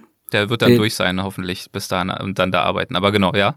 Und du reist dann auch weltweit oder machst alles für IT oder eine Mischung? Oder was ist deine, sag mal, deine Vision? Warum LA? Es hat vor allem berufliche Gründe seinerseits, dass wir dorthin ziehen. Ich bin ja äh, glücklicherweise mittlerweile komplett flexibel. Also als wir uns das letzte Mal unterhalten haben, hatte ich noch einen festangestellten Job. Ähm, ich habe meine ganzen Projekte nebenher gemacht und mittlerweile bin ich komplett eigenständig, selbstständig, fokussiere mich auf Weltwach und auf noch Bücher schreiben und verschiedene andere Projekte und deswegen kann ich meine Sachen eigentlich von überall aus machen, weitgehend. Abgesehen jetzt, also wir planen auch ein kleines Weltwachfestival und so Sachen in Deutschland. Dafür werde ich dann auch in Deutschland sein, wieder 2021. Aber das meiste von dem, was ich mache, kann ich von überall aus machen. Und deswegen ist es für mich einfach eine aufregende Chance, ein paar Jahre mal in LA zu verbringen. Hammer. Ich find's äh, mega und geil, ne, dass man halt sich was vornimmt. Ich meine, habt ihr da Verwandten oder hat der. Nein, überhaupt äh, gar nichts. Das, das heißt, ist ihr, komplett ihr, einfach auf ins Unbekannte und mal schauen, wie es dort so läuft. Das heißt, ihr habt nicht, keine Ahnung, ihr, äh, du hast da nicht, äh, dein Onkel lebt da und er, seine äh, Ver Verwandten haben da fünf China-Restaurants. Nein, wir haben dort gar nicht. Also ich war jetzt ein einziges Mal dort für drei Tage, um überhaupt mal zu schauen, wie es dort so ist. Ähm, das ist alles. Das ist einfach eine aufregende Chance, äh, frischen Wind reinzubringen und wirklich nochmal ein ganz anderes Lebensumfeld kennenzulernen. Krass. Ähm, ich habe nochmal ähm, vielleicht eine Frage an äh, Joey als äh, Geschäftsmann. Musst du auch nicht beantworten, wenn du nicht möchtest, würde mich aber interessieren. Ähm, wir haben ja jetzt in unseren beiden Gesprächen, also jetzt gerade auch Yukon und so weiter, du hast gesagt, auch beim Rhein äh, war dein Fotograf mit dabei und auch die Reise, über die wir letztes Mal gesprochen haben, also mit dem VW Bulli nach Peking, wirklich ein tolles Projekt, war es ja auch so, dass du ja selten allein oder auch zu zweit unterwegs bist. Also weder im Bulli noch jetzt in der kanadischen oder brasilianischen Wildnis, sondern hinter dir kommen dann oft zumindest noch ein Fotograf, ein Kameramann zum Teil, teilweise auch, glaube ich, sogar noch ein Autor, sind also auch alle mit dabei. Ähm, warum ist es für dich so wichtig, deine Reisen äh, so umfassend zu dokumentieren? Insbesondere, du hast ja vorhin auch gesagt, manchmal weißt du noch gar nicht, ob du damit überhaupt irgendwas machst mit diesem ganzen Material. Man kann das einfach mitnehmen. Ich habe die finanziellen Mittel es ist einfach mega cool und stark, wenn man halt ein cooles Projekt macht und dann den Option hat, ein Buch draus zu machen oder nicht. Mhm. Und wenn man sagt, okay, ich investiere und dann schauen wir mal, ob das, ich habe zum Beispiel äh, hier links von mir einen kompletten Archiv, also alles seit 25, 30 Jahren. Im Grunde ist es so, ich arbeite so, wie die Kelly Family auch arbeitet. Wir haben immer alles dokumentiert, alles erfasst und der komplette Archiv, das ist, es ist ein Lebenswerk, einfach, die man macht. Mhm. Und deswegen ist es erfasst und äh, auch wenn ein Buch fast kein Geld bringt, eigentlich jedes Produkt zahlt man drauf, aber es ist eine, du hast es erfasst. Und dann, äh, ich arbeite mit äh, viele Unternehmen zusammen. Ich mache Vorträge, du hast das Bildmaterial, du kannst zeigen, wie es aussah am Südpol oder hier oder da oder hast du nicht gesehen, dann äh, kann ich das Bildmaterial und das Filmmaterial platzieren. Die Sponsoren, die halt bei mir als Partner zusammen sind, die sehen sich auch, wie man durch die Wüste läuft. Es gibt viele, sag ich mal, gute Extremsportlern, die dann halt äh, unfassbare Leistungen bringen und die haben nicht das Know-how, wie man halt das äh, medienmäßig halt zusammenpackt und vermarktet und äh, platziert. Ich habe dann noch zusätzlich das große, große Vorteil, dass ich über die Kelly Family bekannt bin und dann kann ich mein Hobby als Abenteurer halt ausüben und dann mit der Erfahrung als Unternehmer, dass ich dann halt das erfasse und dann baut man Partnern auf und das ergibt sich. Eine davon ist Stern TV seit 20 Jahren und mehr. Die dann jeweils die, berichten, ja. Die berichten halt nicht alles, was ich mache, aber die berichten sehr, sehr gerne viel, was ich mache. Also das und heißt, du, du finanzierst das sozusagen vor, was ja gewiss ziemlich kostspielig ist, ein Kamerateam und alles mögliche immer mit dabei zu haben. Und gehst sozusagen auch ins Risiko und schaust dann im Nachhinein, wie zum Beispiel bei einem Projekt wie der Bully Challenge, also mit dem VW Bully nach äh, Peking, dass du, ähm, klar, dann gibt's das Buch, weiß ich ja selber, dass das jetzt nicht unendlich rentabel ist. Und dann ähm, gibt's so Sachen wie Stern TV und andere TV-Formate, wo du dann das äh, Footage, die Aufnahmen platzieren und gegebenenfalls auch hinverkaufen kannst und versuchst das so dann im Nachhinein zumindest so halbwegs wieder zu refinanzieren. So ist es. Also die meisten, meisten Geschichten, die sind wirklich, ähm, ist ein Draufzahlgeschäft. Aber durch meine andere Tätigkeiten, Arbeiten, wo ich dann halt durch viel, viel Arbeit auch ganz äh, gut verdienen kann, kann ich das halt kompensieren. Und dann kann ich das dokumentieren und pff, ich bin jetzt 48. Ich wollte mit 50 vielleicht so ein siebenstündigen Doku machen, also sieben Folgen mhm. und den keiner kaufen wird und keiner haben will, aber mir ist es egal, ich mache das eh für mich und, und, und, und dann ist das halt äh, auf YouTube oder bei Netflix oder, oder auf irgendwie Weltwach TV oder so. Ne? Zum Beispiel, ne? Genau, ganz einfach.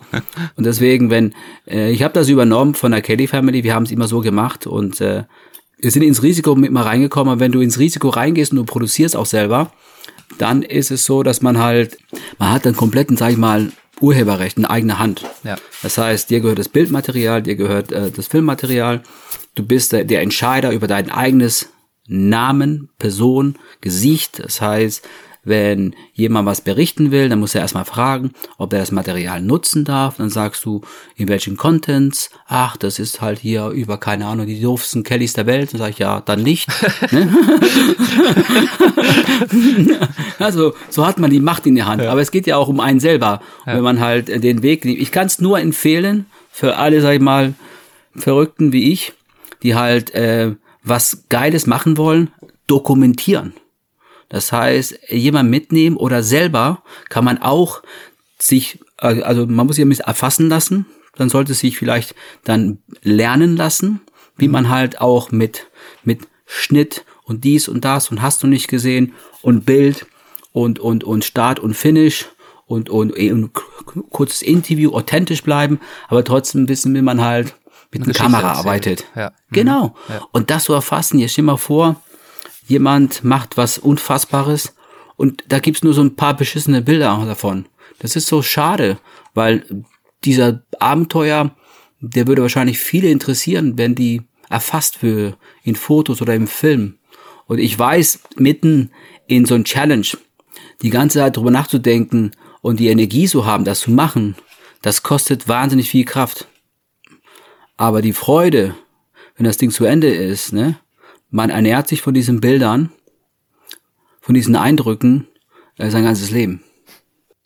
Hast du denn äh, jemals das Gefühl, dass die Tatsache, dass du mit so einer kleinen Entourage unterwegs bist, äh, für dich das Erlebnis, das Ausgesetztsein, das Abenteuer auch ein Stück weit schmälert oder blendest du das komplett aus? Nein, weil ich reise immer mit den gleichen Leuten. Ja. Das sind alles äh, Freunde. Es sind ganz normale, selbstständige, die ich auch bezahle und die, ne, die müssen auch ihre Familien ernähren und alles drum und dran. Und deswegen, es ist nicht so, dass sie mir einen Gefallen tun, sondern halt, wir sind aber trotzdem befreundet mhm. und da ist ein Vertrauen, ist eingespieltes Team. Zusätzlich äh, ist es auch so, dass es auch eine viel höhere Sicherheit ist.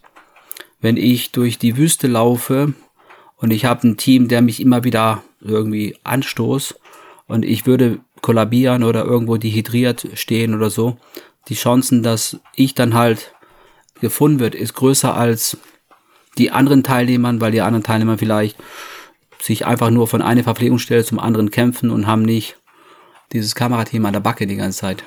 Aber ja. mir stört das nicht, weil das sind alles, ich arbeite nur mit Leuten, die ich mag.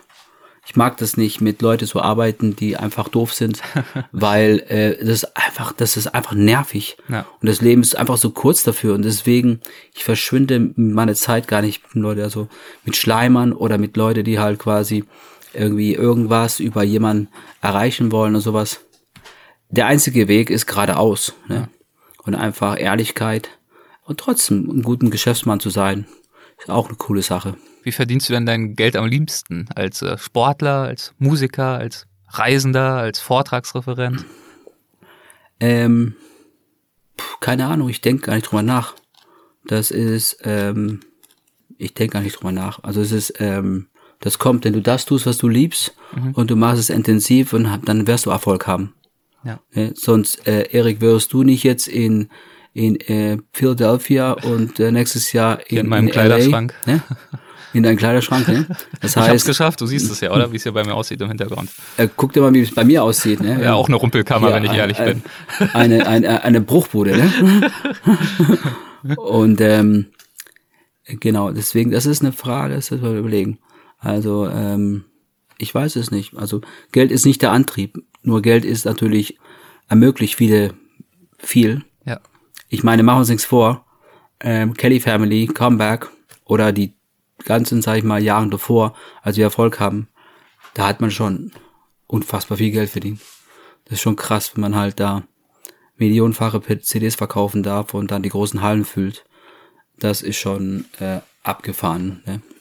Und da haben wir natürlich auch Glück, aber welche Band schafft, sag ich mal, diesen Erfolg? Das sind dann so ein Hau von, von, und es ist natürlich noch schwieriger geworden und jetzt sowieso. Ja, jetzt jetzt äh, drüber nachzudenken, dass man Berufsmusiker wird, da muss man aber ganz schon, sag ich mal, Arsch in die Hose haben, ja. weil diese Corona-Epidemie, keiner weiß, ob das in den Griff äh, geschafft wird und wenn, wenn wir es in den Griff bekommen und äh, nur, man sagt ja 70 Prozent in Deutschland und dann wäre alles cool. Ja, ja, aber wie läuft das?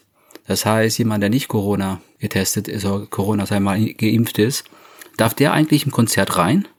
Und wenn er Corona hätte, äh, sind die anderen gefährdet, dürfen nur die geimpft. Das Ganze ist einfach Neuland. Keiner weiß, wo die Reise führt. Und das wird einige Jahre dauern, bis man, ich glaube, so weit ist, dass man sagt, okay, wir haben einen Weg gefunden. Ich hoffe es nicht, aber ich befürchte schon. Ich würde gern zum Abschluss unseres Gesprächs äh, wieder noch ganz kurz zu den Halbsätzen kommen, wie schon beim letzten Mal. Das heißt, ich würde dir einen Halbsatz vorgeben und wir schauen einfach, ob dir dazu was in den Sinn kommt. Wenn ja, was. Der schönste Moment am oder auf dem Amazonas war für mich.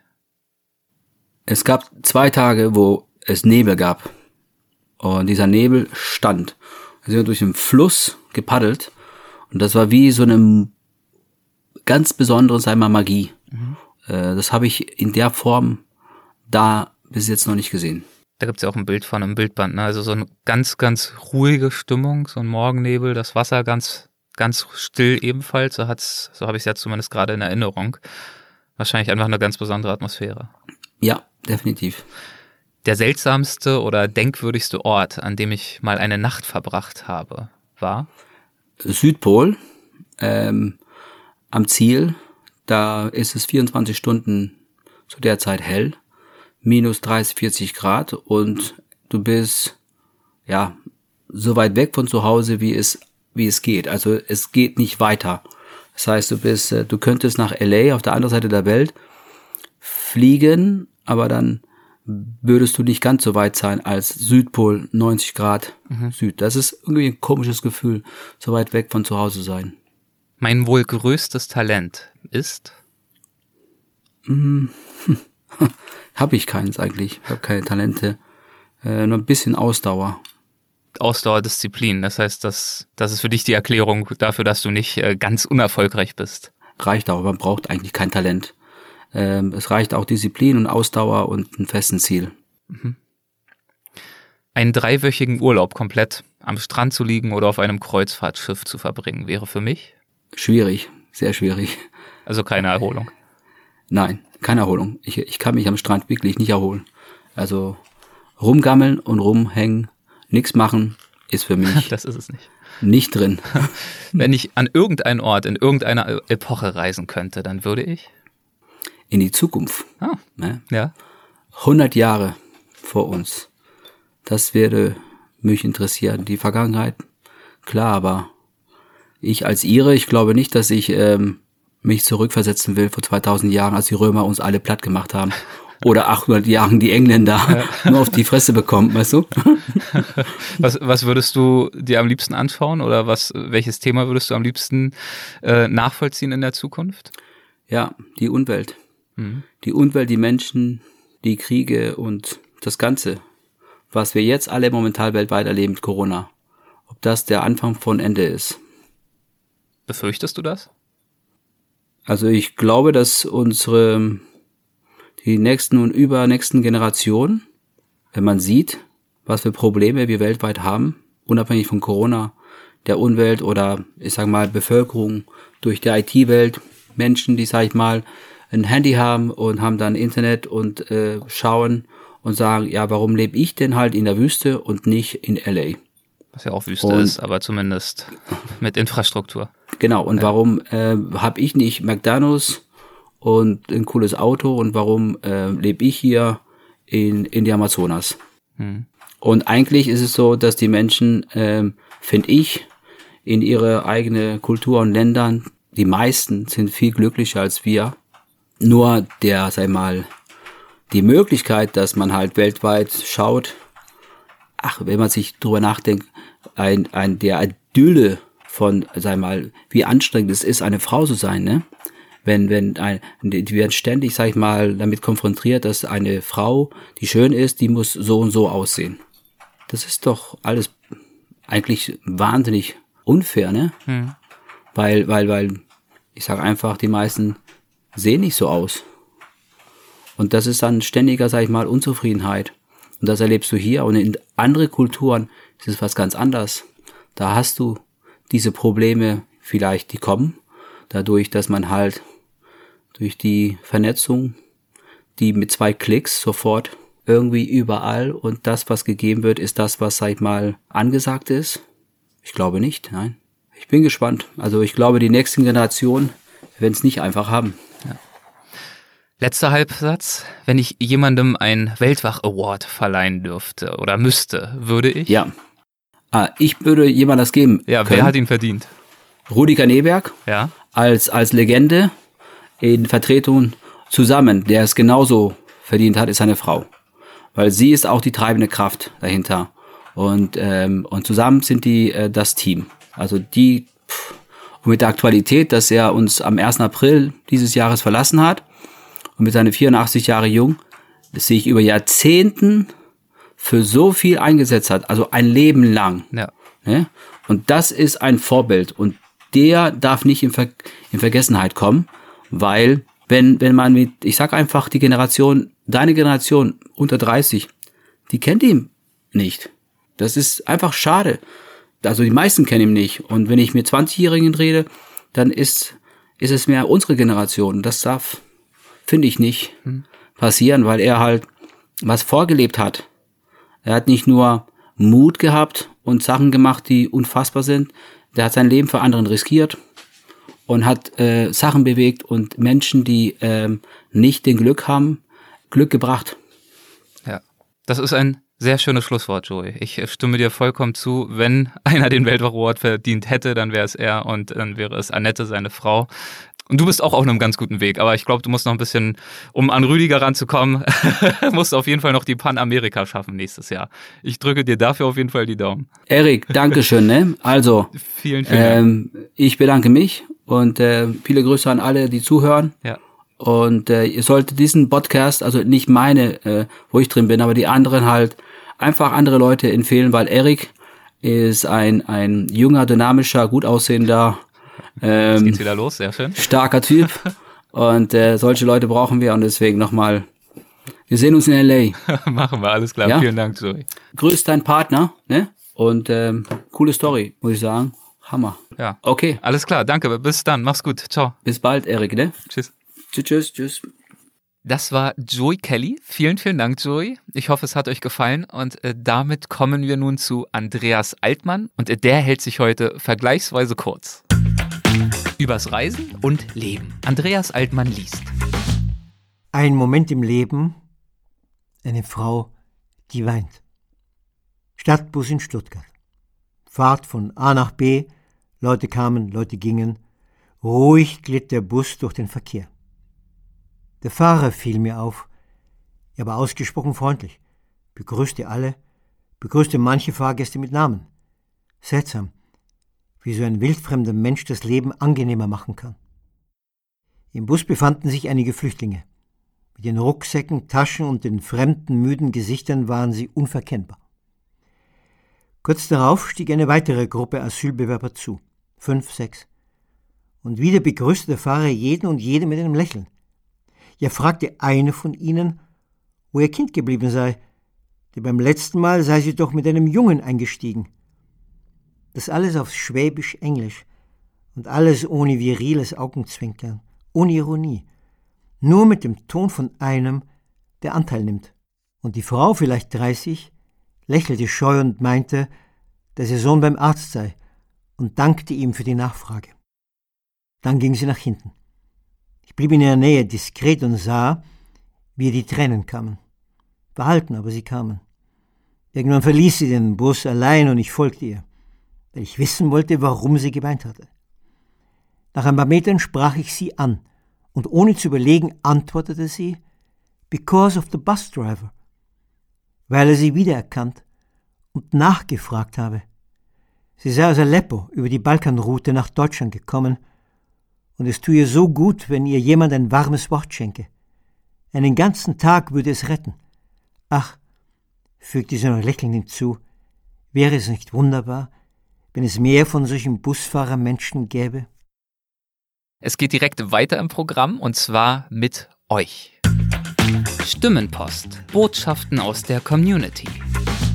Thema unserer Stimmenpost ist und bleiben Mikroabenteuer. Darüber haben wir ja zuletzt wieder einmal mit Christoph Förster gesprochen in Folge 178. Wir haben uns insbesondere dem Thema Mikroabenteuer im Winter gewidmet und genau davon erzählt uns auch Toni. Er erzählt uns vom Winterwald. Hallo Erik, ich bin ein treuer Hörer deines Weltwach-Podcasts und habe mir natürlich auch deine vorletzte Folge angehört, als du mit Christo über Mikroabenteuer im Winter gesprochen hast. Ich selbst war auch gerade unterwegs, als ich euch zwei auf meinen Ohren hatte.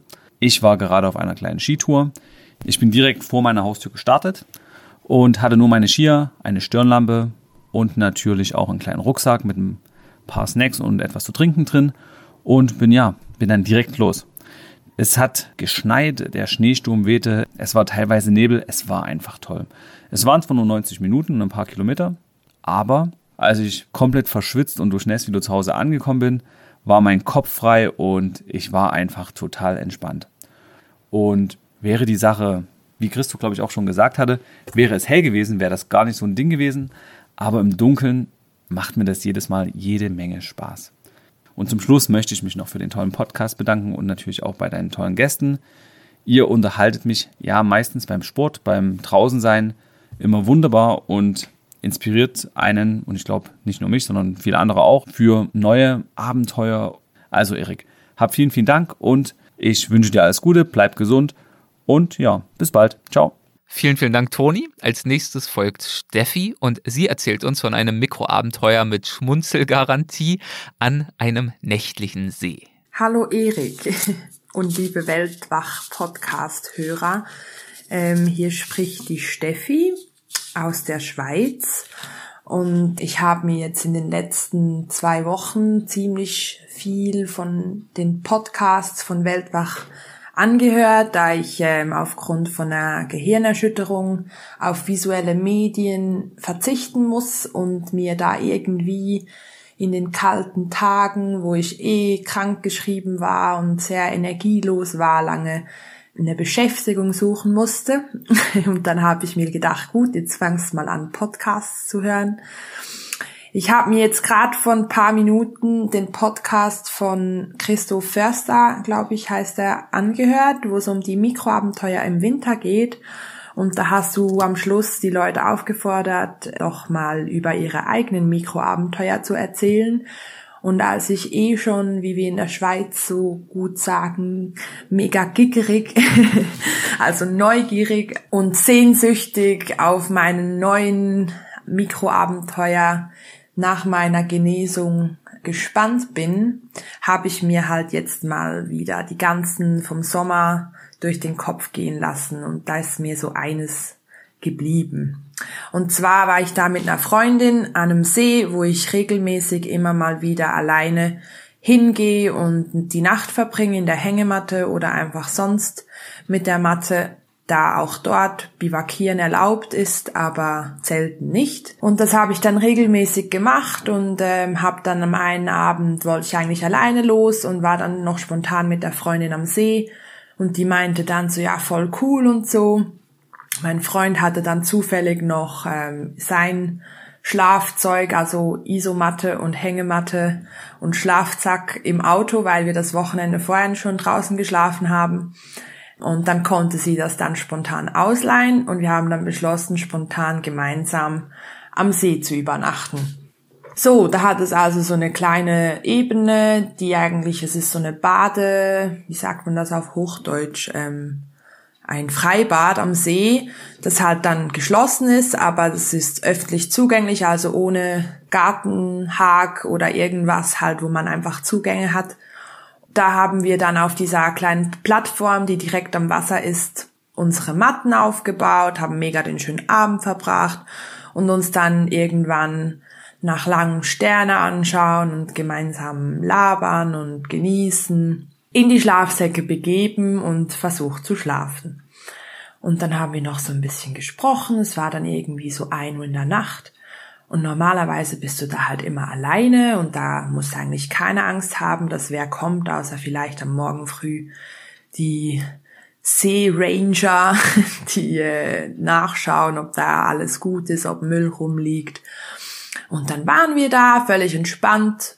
Und auf einmal kommt da einfach irgendein Fremder über diesen Steg gelaufen und wir dachten so, hm, was sind das? Sind das jetzt Schritte? Und haben schon so ein bisschen bammeliges Gefühl gehabt und ich dachte dann so, ja nee, ich habe schon so oft am See geschlafen und auch wenn da jemand kommt, da ist ja nichts dabei und so, das ist jemand, der vielleicht einfach die Nacht genießen will. Es war eine wunderschöne Nacht, dann noch fast Vollmond, gerade abnehmend und wir dachten dann so, okay, geht. Und die Freundin, die sich das halt nicht so gewöhnt ist mit draußen schlafen, die hatte dann schon ein bisschen Angst.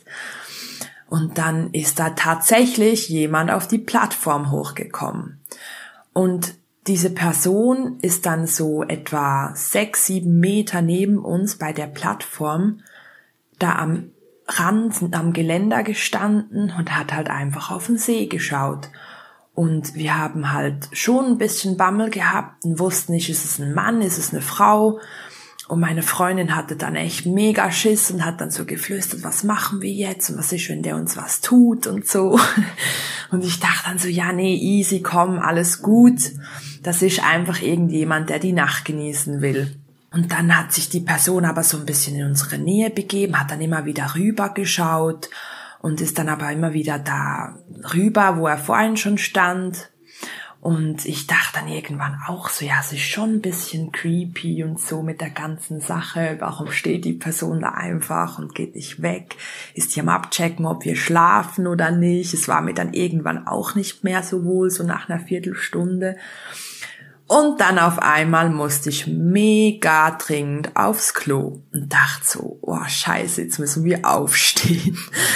Und dann die Freunde so, ja, nee, wir können jetzt nicht aufstehen und so. Was ist, wenn da uns was antun will? Und schon mega creepy. Und ich dachte so, Alter, ich muss wirklich so dringend auf die Toilette. Ich muss echt pipi. Ich kann's nicht mehr halten. Und dann so nach zwei Minuten geflüsterter Diskussion haben wir uns dann aufgerafft und sind dann aufgestanden. Und es war mir dann auch nicht so wohl, aber ich hatte dann irgendwie so den Beschützerinstinkt und dachte mir dann so, ja, okay, wir schubsen den einfach ins Wasser, wenn der uns was tun will. Schlussendlich ähm, haben wir dann beim Vorbeigehen an der Person festgestellt, dass das einfach eine ältere Dame war, die dann mit uns gesprochen hat und ihr dann genau das gleiche Gefühl wie uns eigentlich durch den Magen ging und sie hat uns dann gesagt, ja, ihr war das mega unwohl, sie wusste nicht, wer da ist und dachte sich dann aber so, ja, so Leute, die am See schlafen in der Natur, die werden mir wohl nichts tun. Als wir dann aber aufgestanden sind, war sie dann nicht mehr so wohl. Und als sie dann realisiert hat, dass es einfach zwei Mädels sind, war sie dann auch gerade ein bisschen beruhigt. Und ähm, ja, es war sehr witzig. Wir haben dann echt so, ich habe mir fast noch mehr in die Hosen gemacht, so als ich da fast an der vorbeilaufen musste und noch nicht wusste, dass es einfach eine Frau ist, die halt dann sich herausgestellt hat als sehr spirituelle Person, die den Vollmond leider nicht genießen konnte und deshalb diese klare Nacht den halbwegs noch fast vollen Mond betrachten wollte und die Energie aufsaugen wollte. Und ähm, ja, also ich konnte dann großen Glücks ungestört auf die Toilette und es war alles soweit gut. Und es war für mich auch irgendwie wieder eine Bestätigung, dass ich halt einfach bei uns in der sicheren Schweiz, in der Natur, meistens nicht davon ausgehen muss, dass ich irgendwelche komischen, gefährlichen Begegnungen machen werde, sondern dass es sich meistens dann einfach um harmlose Begegnungen handeln wird, wenn es dann zu einer Begegnung kommt. ja, das ist so die kleine Geschichte zu einem Sommer-Mikroabenteuer ganz in der Nähe, wo ich wohne, an einem wunderschönen See. Ich find's mega, mega toll, was ihr macht und bin mega dankbar, dass ich meine Zeit ohne visuelle Medien jetzt mit diesen lehrreichen und interessanten und auch abenteuerlustig machenden Podcasts so ein bisschen einfacher machen kann. Danke auf jeden Fall dafür und ich wünsche dir ganz einen schönen Tag. Ja, Steffi, vielen, vielen Dank. Dann hoffe ich mal, dass du uns auch nach deiner Genesung treu bleibst, auch wenn dir dann die visuellen Medien wieder zur Verfügung stehen. Denn es ist ja völlig klar, Podcasts sind was ganz, ganz Tolles, auch wenn man komplett gesund ist. Naja, wie auch immer. Vielen, vielen Dank dir, liebe Steffi, und gute Besserung. Das war's. Vielen Dank fürs Zuhören euch allen. Vielen Dank für eure Unterstützung, egal ob via Rezension und Bewertung bei Apple Podcasts, durch eine Mitgliedschaft im Supporters Club oder auch einfach nur, indem ihr zuhört und dabei seid. Ich weiß es zu schätzen und sage ciao, bis zum nächsten Mal.